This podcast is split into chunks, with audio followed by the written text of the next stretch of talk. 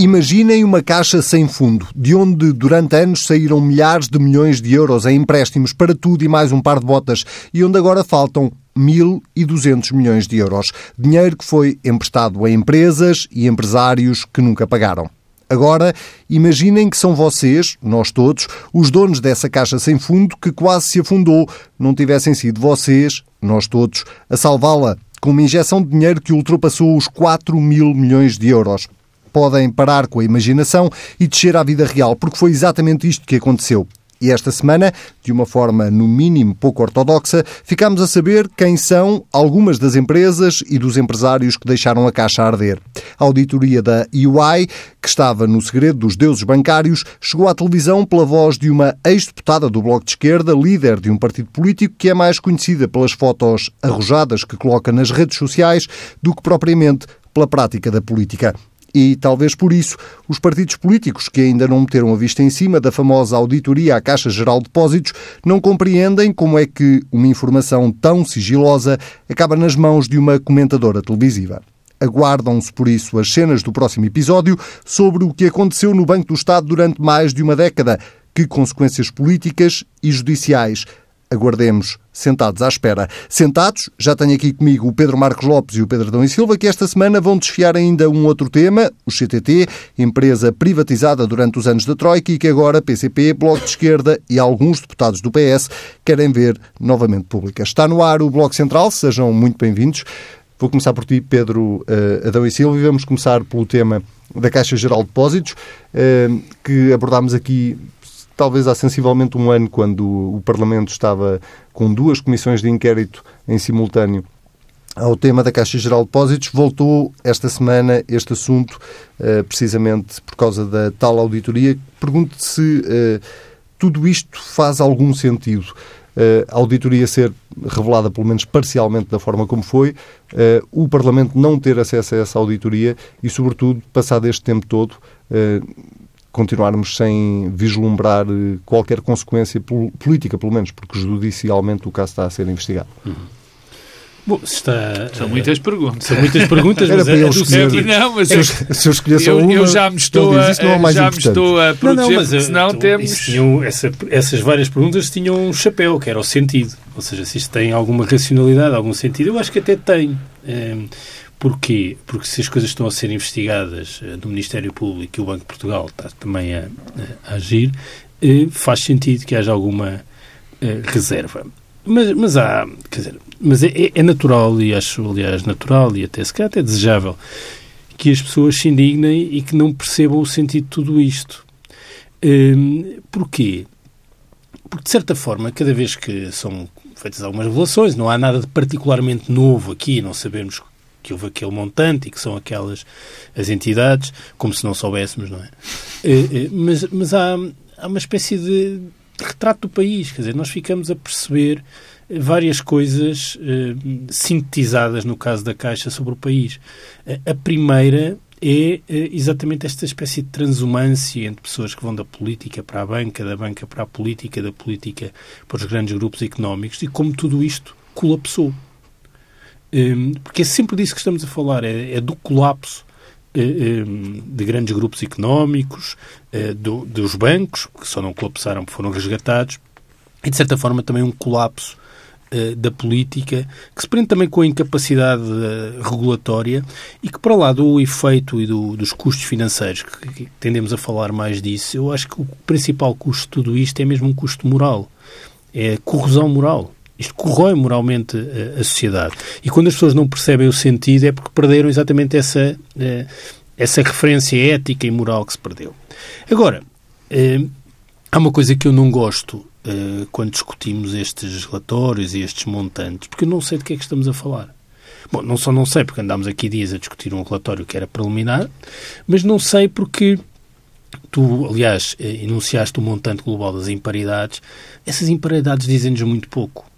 E um dos problemas nesta discussão é que nós precisamos de saber alguma coisa sobre as imparidades, porque a banca tem riscos e a concessão de crédito tem riscos. E quando nós olhamos para essas imparidades, temos pelo menos quatro coisas. E os riscos têm que tempo. São, que são eh, bons investimentos com risco, bons investimentos que a crise tornou maus, maus erros de avaliação que existem em qualquer atividade e que não é crime. É? Pode haver um erro, quem, quem, faz a avaliação da concessão de crédito ter-se enganado. Uh, uh, mas isso tem punições, as pessoas não podem progredir, não podem ser premiadas. Bom, mas não é um crime. Então, todos nós nos enganamos. E, finalmente, duas coisas, essas sim, que são muito preocupantes, que é facilitismo na concessão de crédito, aquela ideia do crédito que é verde, código verde, ou pior ainda, crédito que foi concedido contra as indicações dos serviços, nomeadamente aqueles eh, serviços nos bancos que as comissões de crédito que, que concedem e que avaliam uh, o crédito.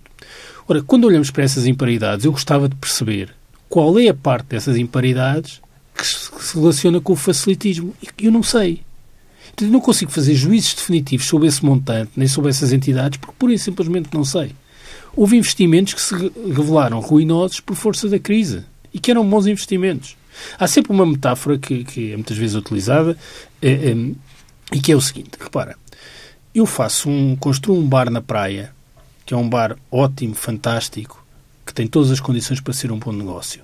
Um dia há um tsunami e o bar é completamente destruído. destruído. Era ou não um bom investimento ter feito aquele bar na praia?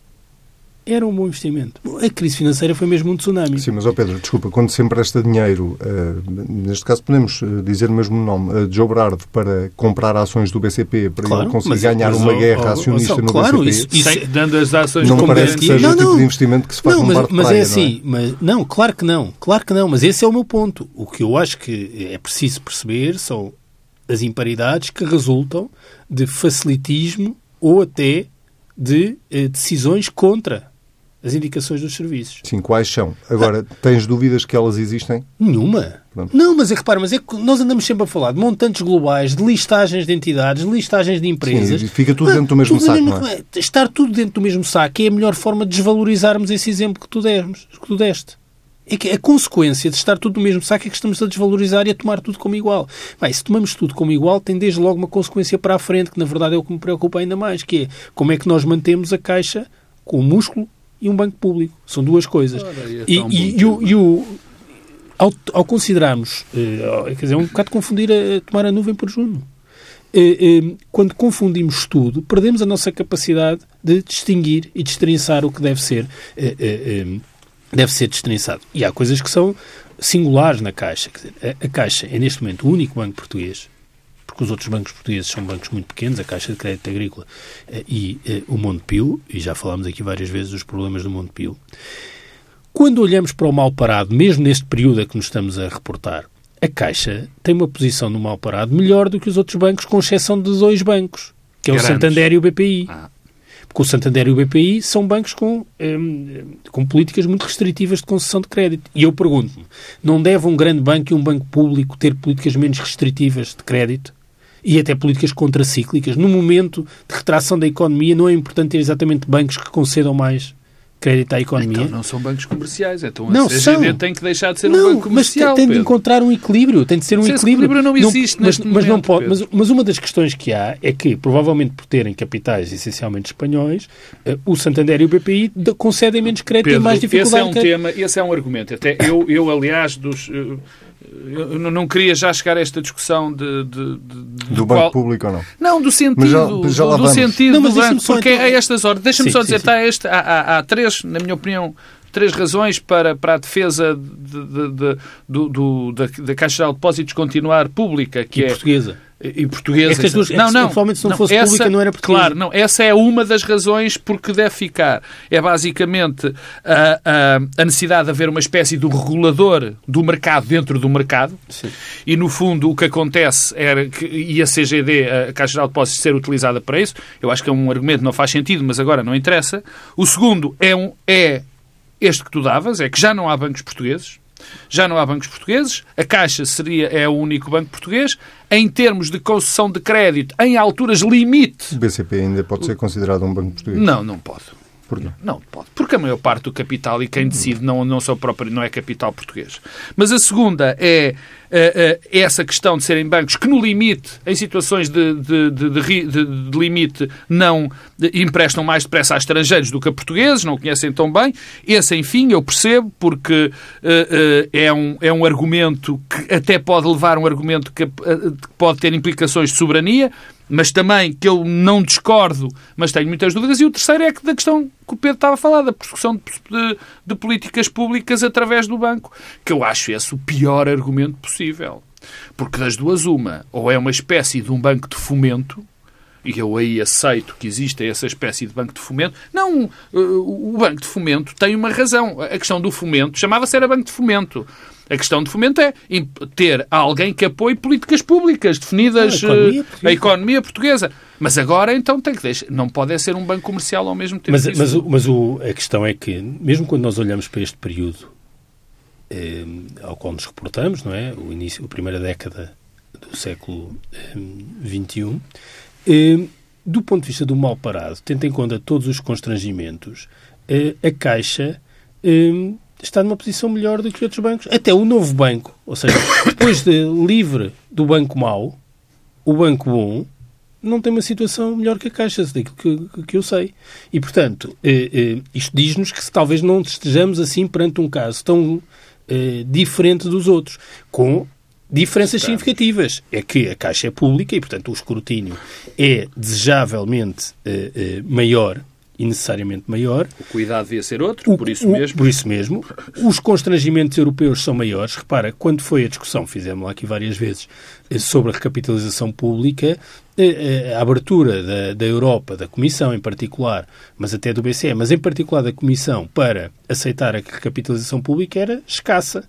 E, isso mostra que era difícil e exigente. Porque não há uma vontade da União Europeia em que estes bancos continuem públicos. Exato, e como não é essa vontade, nós, é, que, é que noutros países não ter um banco público pode não ser o mesmo problema, porque há capital nacional. Ah, nós, se não tivermos um banco público, não temos um banco português grande.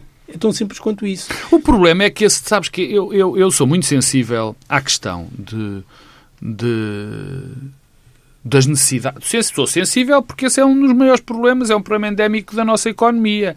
É que não, não há dinheiro. Em bom, em bom português é as empresas em Portugal são subcapitalizadas. E, portanto, o tecido empresarial português depende, como do pão para a boca, de crédito. Somos um país descapitalizado, descapitalizado e, e, com pouca produtividade. São esses os dois males endémicos da, da, da economia portuguesa, fundamentais. Não há professor de economia que, que, que, que não o diga e que não o refira. Ora bem, nesse caso concreto, sendo uma empresa, muito, sendo uma economia muito dependente do crédito, e estando as empresas muito pouco capitalizadas, somos muito, estamos muito mais expostos aos bancos. Não é em vão que, por exemplo, antes de 74, a maior parte da economia, a maior parte das empresas, eram empresas que estavam em grupos bancários. Começaram por ser grupos bancários, não, grupos financeiros.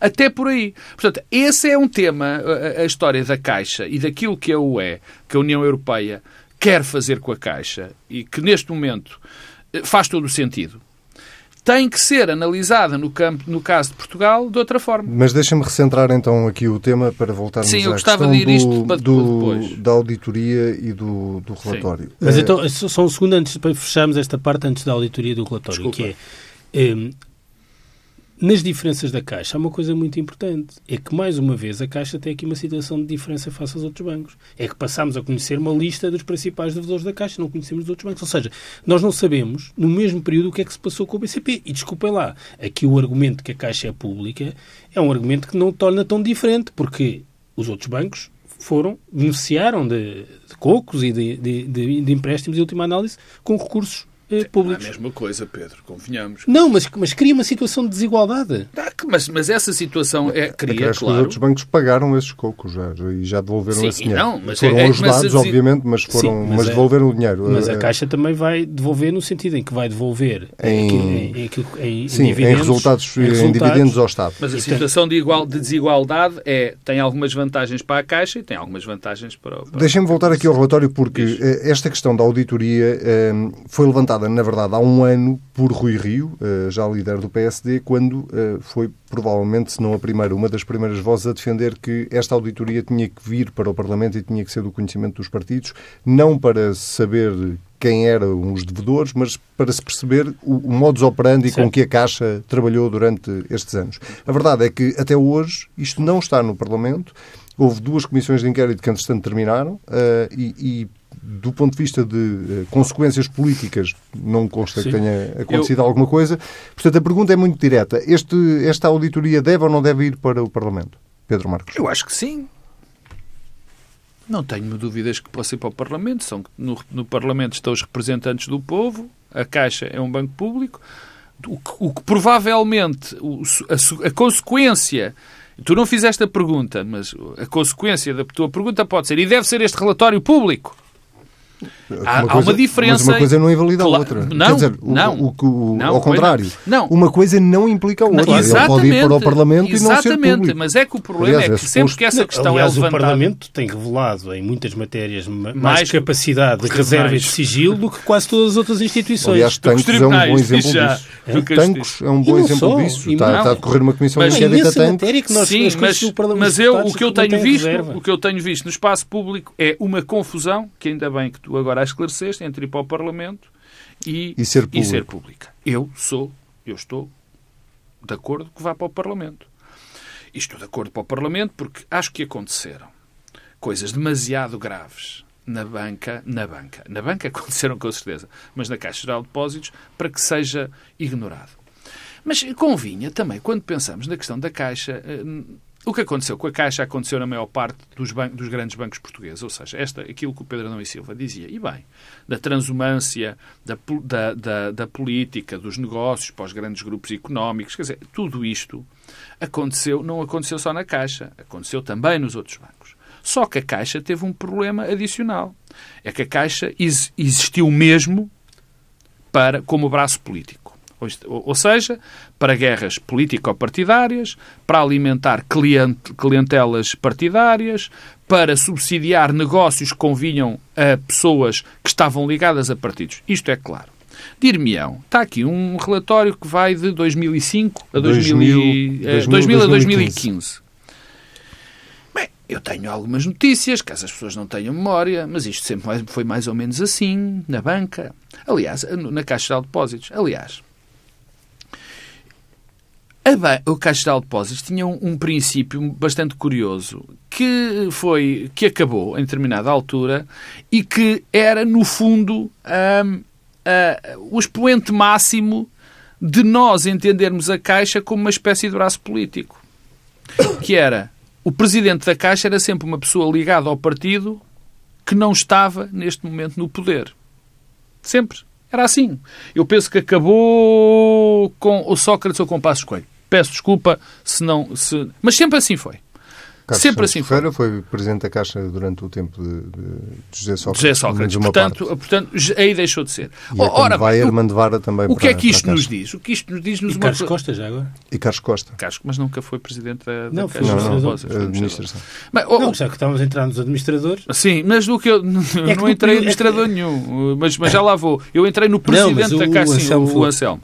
Ora bem, o que é que isto nos diz? Diz-nos que o própria, a própria essência deste tipo de acordo indiciava a politização da própria gestão. Quer dizer, não há, não há nada a fazer.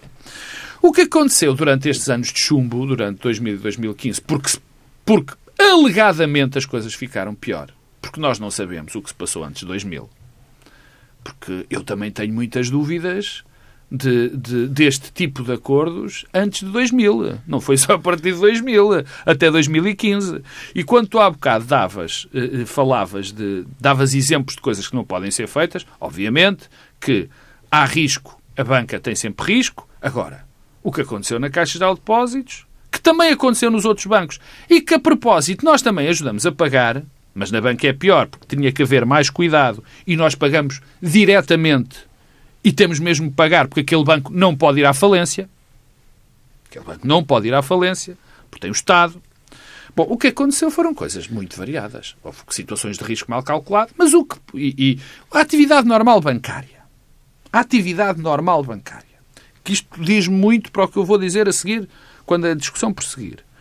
Outra coisa foram, obviamente, situações escandalosas de jogo político adaptado, feito pela Caixa, o caso do, do, dos empréstimos a Berardo, que se continua a rir das pessoas como se não houvesse amanhã. Quer dizer, eu acho que cada vez que ele aparece, que ele parece gozar com as pessoas. Uh, uh, o que ali aconteceu é escandaloso, obviamente. Há outros fenómenos de créditos que foram dados não passando pela Comissão de Crédito. E eu tenho ouvido falar muito disso. Mas mesmo aí é preciso uma análise mais fina. Porque há muitos créditos que são dados por uma questão da sensibilidade do, do, do gestor, do, do presidente do banco, do, da administração. Só que isso faz sentido na banca comercial que não tem o Estado. Já não faz sentido aqui. É a outra coisa. E o que nós chegamos à conclusão é que estes riscos gigantes foram tomados pela banca, pelo banco, que exatamente não os podia, não, não o podia fazer. Agora, entrando no ponto onde, onde já há bocadinho. Então deixa-me só responder à questão do, da auditoria. Sim, sim. Eu, eu ia acrescentar aqui um fator que é, eh, na sequência até do que o Pedro Adão e Silva dizia há pouco, sobre meter tudo dentro do mesmo saco. A questão pode-se colocar também em relação aos administradores que passaram pela Caixa, claro, que é de claro, repente. obviamente. Enquanto não é há conclusões claro. Eh, do lado judicial, nem conclusões políticas ou assunção de responsabilidades políticas, parece mas, que todos os administradores que passaram pela Caixa desde oh, 2000 a 2015 eram oh, Anselmo, não, mas essa questão, se me isso... permites, tem pouca relevância. Sabes porquê? Porque eu quando permito. nós partamos. Já teres dito uma coisa que eu não, disse. Não, não, não, a questão, a questão. Tu és sempre um homem extraordinário. a questão não é essa. A questão é de nós olharmos e percebermos que as nomeações foram sempre feitas por critérios políticos.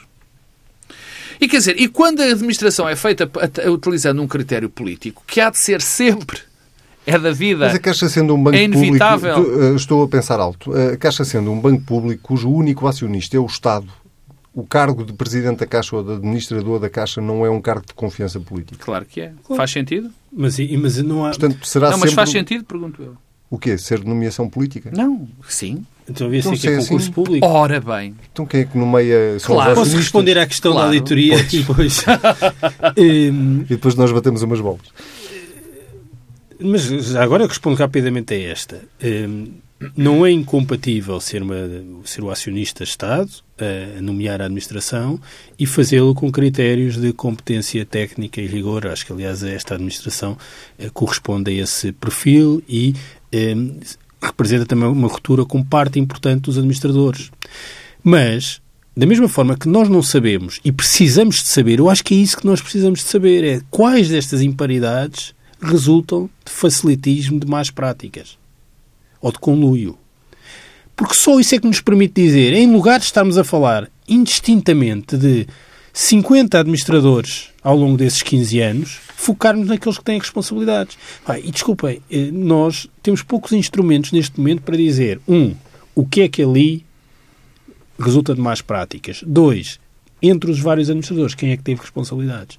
Mas é por isso que tenho, a questão política E é eu tenho muita dificuldade em fazer esse exercício e não gosto desse exercício. Acho que, aliás, é um, é um exercício contraproducente e que fragiliza a caixa para a frente. É a única consequência. A auditoria é um pouco a mesma resposta. Eu não tenho problema nenhum, acho, aliás, bem, é que é, quem no Parlamento tem responsabilidades nesta matéria conheça a auditoria, mas acho que não depende da vontade de nós os três, nem, da, nem de nenhum clamor público. Depende de, um, o Ministério Público dizer que sim autoriza, dois, o Banco de Portugal dizer que não se opõe. Porque se houver matéria que está em segredo de justiça e a ser investigada, ou que o Banco de Portugal tenha reservas em relação a isso, ah, desculpem lá, isto não é assim uma coisa como outra qualquer. Tem consequências para a frente, não é só retrospectiva. Ah, eu tenho muito medo nesta história toda da Caixa que e... Desculpa, e achas normal que o governo, que o acionista Estado não tenha conhecimento da auditoria? Isso faz-te sentido? Pode fazer sentido. Pode fazer sentido. Quer dizer, o acionista Estado não se senta no Conselho de Administração ou nos órgãos executivos da Caixa. E, portanto, pode haver matéria que tem alguma reserva que os próprios acionistas não, não precisam, não, não, não há ganho nenhum em o acionista conhecer. Não sei se o Estado conhece esta. Não, o Ministério auditoria. das Finanças, em resposta à TSF esta semana, dizia que não tinha conhecimento pois. do resultado da auditoria. Pois. Eh, eh, Porque eu, há uma coisa que eu uh, acho mesmo que é um risco. Eu devo dizer que acho que isto é mesmo um daqueles casos em que o Ministério Público tem de investigar. Em vez de abrir inquéritos sobre coisas que não interessam ao menino Jesus, sobre pá, viagens. aqui tem de investigar. Investigar significa também poder arquivar. Mas tem de dizer qualquer coisa. Porque é a única forma de clarificar se há atos criminosos ou não. Porque nem tudo o que corre mal na, na, banca e na finança é criminoso. Há coisas que correm mal. E, portanto, é preciso, como há este clamor e esta incerteza e esta dúvida, o Ministério Público tem de investigar e tem de investigar em tempo útil e dizer, arquive-se, não encontramos matéria nenhuma. Houve erros de gestão, como tu erras como jornalista, como nós erramos como uh, comentadores. Outra coisa é dizer, houve aqui uh, uh, há indícios criminais e deduzir uma acusação. E o Banco de Portugal tem de fazer Nós um exercício temos... semelhante reputacional, dizendo o fulano A, B, C, D não pode continuar a exercer acaso, funções na banca. Por acaso é muito interessante que fales, eu não, não era isso que eu ia falar, mas é, eu, puxaste um tema... Seja o que, que for, rapidamente nas não é, Não é interessante por, por causa do Banco de Portugal. É que nós andamos sempre a falar. E isto faz-me lembrar quando foi a crise económica, todos nós nos surpreendermos destas. Ficamos todos muito surpreendidos por aquelas gigantescas empresas de auditoria e que validavam as contas, validaram as contas de tudo o que era empresa que estava falida, não é? Nós tínhamos um Banco de Portugal, ainda nessa altura, muito forte, agora está mais debilitado. Quer dizer, e tudo isto foi não, feito. Agora está muito mais forte do ponto de vista dos recursos humanos, nomeadamente na função de supervisão. Não, porque só tem. Está muito mais forte, não tem comparação. Não, os recursos que os recursos que o Banco de Portugal hoje tem para estas funções tenho, são muito superiores até por muito, força tenho da, muitas, da, da, da tenho, União tenho, muita, tenho, tenho a certeza da quantidade, tenho muitas dúvidas sobre a qualidade, mas isso é... é, é o Banco de Portugal, é, ao contrário da maior é, parte das, das, das instituições públicas, não perdeu qualidade nos seus oh, Pedro, quadros. Pelo contrário, sei. paga melhor, tem Pedro, melhores carreiras. Pois, o que eu sei é o que se passou no Banco Espírito Santo há pouco tempo e era o Banco de Portugal não, que estava na... que estava pior do que... Do não, que não, por, por visto agora está pior do que o que estava, porque, no, o, porque na altura estaria melhor. Na altura estaria melhor. Qual altura? Na 2000, 2005. Bom, essa é a sensação que eu tenho, mas vale o que vale. Bom, temos há só uma coisa. Há uma coisa. Em tese, em tese, é praticamente impossível o Ministério Público ir buscar o que quer que seja. Deixa-me assim? dizer-te isto. É muito simples. Porque em tese todos os créditos foram bem dados. Em tese todos os créditos que, que um banco dá. A concessão de crédito tem bases de análise, mas tem uma base de, de risco Sim. sempre muito grande. Portanto, tu achas que isso não. livrará sempre... Ai não, que não... Hum, olha, até pior. Eu vou dar o pior exemplo de todos, que já aqui o dei, que é a questão das, do empréstimo das, do dinheiro ao, ao Sr. Berardo para, para comprar ações do BCP, dando como garantia essas ações. Em tese, eu posso arranjar uma tese muito interessante em defesa de gestão. Era muito importante para o sistema financeiro o equilíbrio do BCP que nos ia ser dado, que ia ser dado por pessoas da confiança da Caixa Geral de Depósitos, que por sua vez eram da confiança do Estado que as coisas mais simples. Mas repara, o problema, eu tenho muita dificuldade. O, oh, Acho Pedro, que há coisas que têm de ser explicadas oh, quando uma administração concede crédito sem parecer positivo dos serviços. Oh, ah, isso é a mesma coisa que um secretário de Estado ou um ministro tomar uma decisão e fazer um despacho contra aquilo que é a indicação dos serviços. banco comercial que não tenha tido mais do que uma decisão Mas dessas... essas é que devem ser motivo de... de... Mas Bom, essas, essas têm sempre uma... É sempre a questão da ália, porque a questão, do, a questão do risco tem uma, base, tem uma base científica, mas também uma base muito de decisão, de gestão, de ação política. O, que eu, temos, o, o ponto que eu vou... Que avançar, Vou, vou avançar. O ponto avançar. que eu vou é... É a altura é a altura. Porque há várias coisas em causa. Eu não estou a dizer, porque eu já fui super a favor da privatização da Caixa de Depósitos. A crise semeou-me dúvidas. Mas cada vez mais, eu acho, se retalharmos a caixa, só pode ser vendida só retalhada, não é só com uma. Quer dizer, isto, estas coisas dão-nos a sensação que provavelmente não faz muito sentido isto continuar eh, público. Particularmente desde um, de, de, enquanto estivermos na União Europeia. Porque a União Europeia faz com que isto, quer dizer... Não foi por o BES ser privado que não, não aconteceu o que aconteceu. Não, não, não é por aí. Quer dizer, está bem, mas essa lógica que faz com que tudo fosse público. Quer dizer, se, se não, não, o que eu estou a dizer é... Ou privado, quer dizer, não tem. Bom, o que eu digo mas é nós não, nós não temos não, não mais tempo para Deixa-me só, oh, deixa só terminar. Não porque... vamos ter tempo para falar não, de CTT. é muito rápido. Mas isto até liga com o CTT. também, também tem um banco. Eu, eu, pois tem, exatamente. É eu, eu ao contrário do Pedro Marcos Lopes, acho importante nós temos um banco público e acho importante termos um banco português. Um, e uh, acho que é preciso fazer algum tipo de reparação moral sobre aquilo que se passou, mas acima de tudo, uh, espero que, por um lado, que este processo sirva para termos um modelo de governance mais exigente do que aqueles que fomos tendo ao longo dos anos, que a concessão de crédito e a política de crédito tenha procedimentos completamente distintos do que aqueles que aparentemente teve durante esta época, ah, e acima de tudo, eh, que não se torne isto numa questão partidária. Ah, sim, Porque isso é desfazer, isso mata, isso desfazer ativos. E esta discussão toda, e repare, nós próprios estamos aqui há meia hora a falar disto, esta discussão toda é tão fácil ser popular eh, falando do regabof da Caixa, da vergonha que é, de não sei quê. Quando populista. Quando populista, e com isso estamos a destruir valor. E eu estou cansado uh, do país que nas últimas duas décadas destruiu Não tem feito valor. outra coisa. Destruiu Simpor... valor na PT, na Simpor, no GES, no BES, na Caixa e podemos ir por aí fora, na EDP. Estamos sempre a destruir, a destruir valor.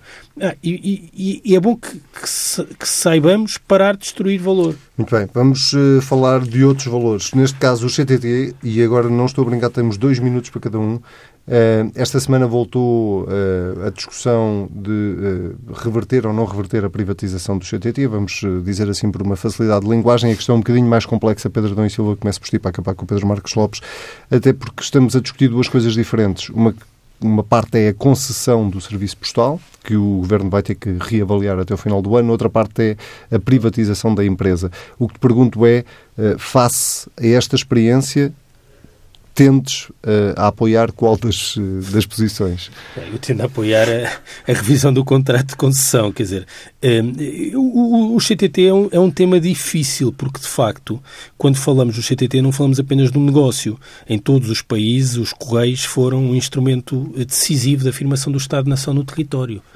É, é, há uma história que é engraçada quando as primeiras pensões foram processadas no, no, Reino Unido as pessoas iam receber as pensões aos Correios porque era onde o Estado estava presente no território e eh, ofereciam aos funcionários dos Correios cabazes de verduras, de animais e tudo. Ou seja, há uma relação com o Estado, com a legitimidade, com a afirmação do Estado que se fez sempre através dos CTTs e dos Correios. Eh, eh, e eles continuam muito presentes no território e uma das dimensões graves deste processo é que eles estão a desaparecer precisamente nos sítios onde mais são precisos nas zonas rurais, envelhecidas, eh, onde o contacto das pessoas com o Estado através do território, através dos, dos CTTs é ainda importante. Qual é o outro lado da moeda? Da, da, da moeda? É que o negócio dos Correios e do Serviço Postal é um negócio em acelerado declínio um, e que não tem grande viabilidade futura. Nós não imaginamos que daqui a meia dúzia de anos que este negócio ainda seja relevante para além das pessoas que ainda têm esse tipo de relação. Como é que nós equilibramos isto? Bom, equilibramos na revisão do contrato de,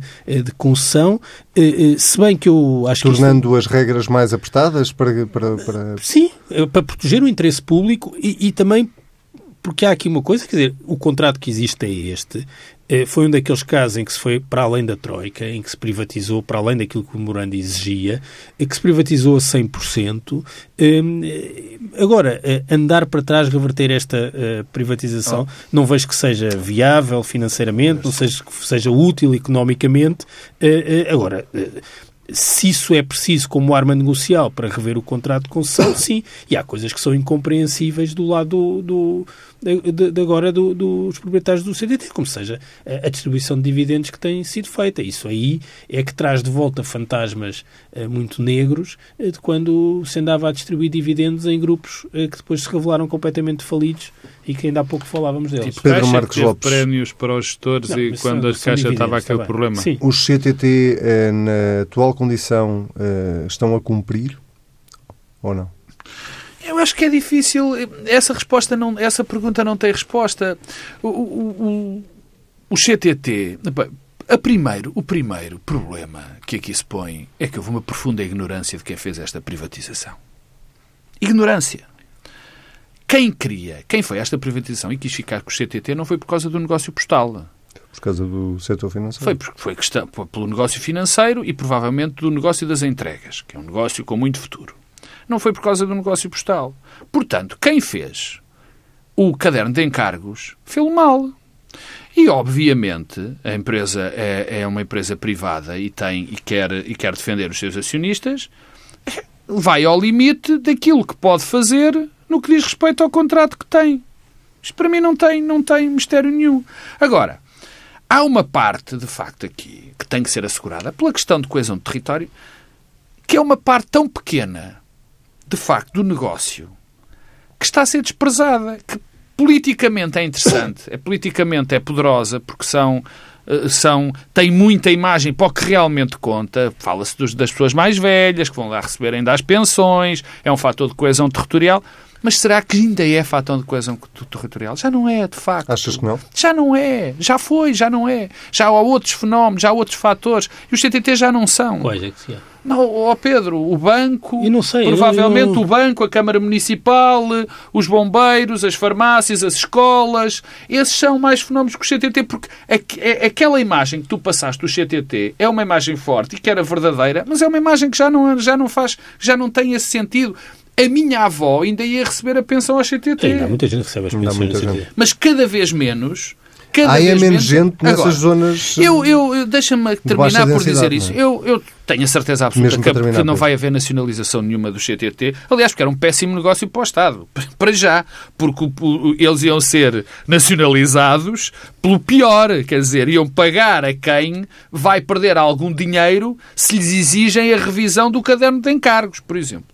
O que eu acho extraordinário é nós falarmos de uma possível nacionalização do CTT, que pouco impacto tem, e continuamos por fazer o debate daquilo que foram as privatizações absolutamente criminosas, criminosas, de, por exemplo, a REN ou a ANA. Aí é que pode não haver problemas de coesão territorial, mas há... Mas uma... criminosas no sentido em que o Ministério Público deve investigar ou no sentido figurativo? Não, é não que... criminosas, pronto, muito não, obrigado, é, as palavras importam. As criminosas para a economia nacional. Ah, Como foi crime... Não é só para a economia nacional. O que nós fizemos com mas a é REN e com a ANA, mas, por exemplo... Desculpa só esta diferença, porque é, é, é a mesma coisa quando falamos da banca. Há uma diferença entre ser criminoso do ponto de vista do juízo político sim, que nós fazemos, sim, ou criminoso no sentido de haver matéria não, aqui, criminal aqui as palavras contam mais e tem que se ter cuidado com elas, não há dúvida. Deixa-me só dizer isto. Para a economia Nós... e querias dizer para a soberania nacional. Não, não, não era só soberania. É que, sim, porque, por exemplo, a REN não foi privatizada. A REN foi nacionalizada por um Estado estrangeiro. Como outras empresas que foram feitas como coisas que se passaram nas privatizações. Isso a mim assusta-me, obviamente. Não é? Pedro, não te assustes mais. Pedro não, Marcos Lopes, Pedro Adão e Silva, voltamos a encontrar-nos na próxima semana. Quanto a si, já sabe, se quiser voltar a ouvir o Bloco Central desta semana, basta ir a tsf.pt. Se quiser comentar, basta usar o hashtag TSF Bloco Central. Nós voltamos daqui a uma semana.